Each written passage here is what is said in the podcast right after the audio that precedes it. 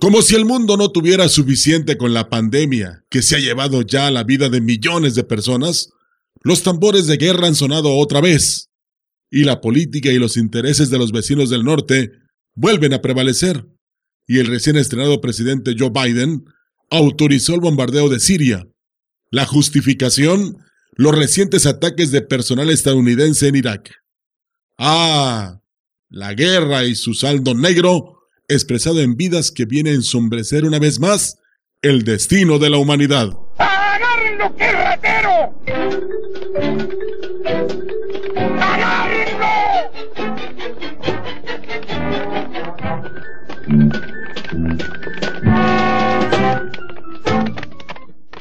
Y a la voz de agarren lo que es ratero, la Fiscalía General de la República solicitó al Congreso el desafuero del gobernador de Tamaulipas, Francisco Javier García Cabeza de Vaca, bajo los cargos de delincuencia organizada, operaciones con recursos de procedencia ilícita y defraudación fiscal equiparada. Nada más. Y mire usted, combatir el crimen es algo loable, que debiera ser norma y sin negar la posible responsabilidad del servidor público. El asunto adquiere un cierto tufillo propaganda, toda vez que, como usted sabe, estamos en pleno proceso electoral.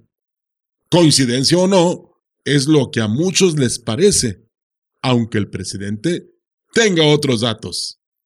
El inculpado, por cierto, vino a la mera capital a defenderse. Si te vienen a contar cositas malas de mí, manda a todos a volar y diles que yo no fui yo te aseguro que yo no son puros cuentos de por ahí. Tú me tienes que creer a mí, yo te lo juro que yo no fui.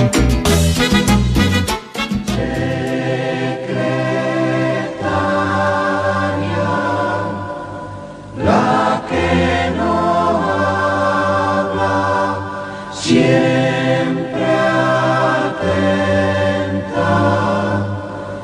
Y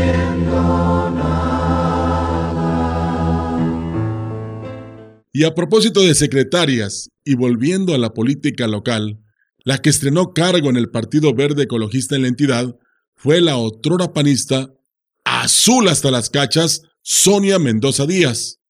Fue designada como secretaria de organización de los Verdes en San Luis Potosí y en calidad de tal acompañó al candidato a la gubernatura Ricardo Gallardo Cardona a la Huasteca Potosina para atestiguar el registro de aspirantes a las alcaldías de esta bonita región.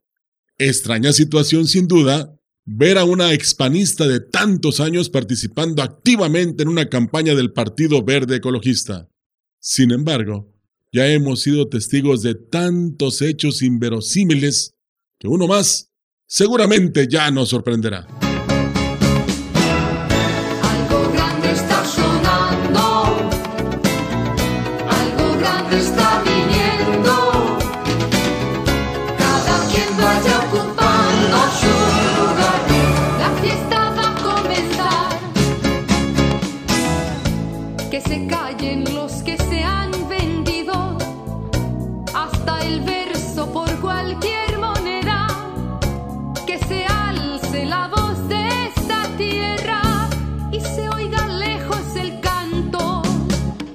Y sí, por último, nuestro ferviente deseo es que algo grande ocurra, como dice la letra de esta melodía.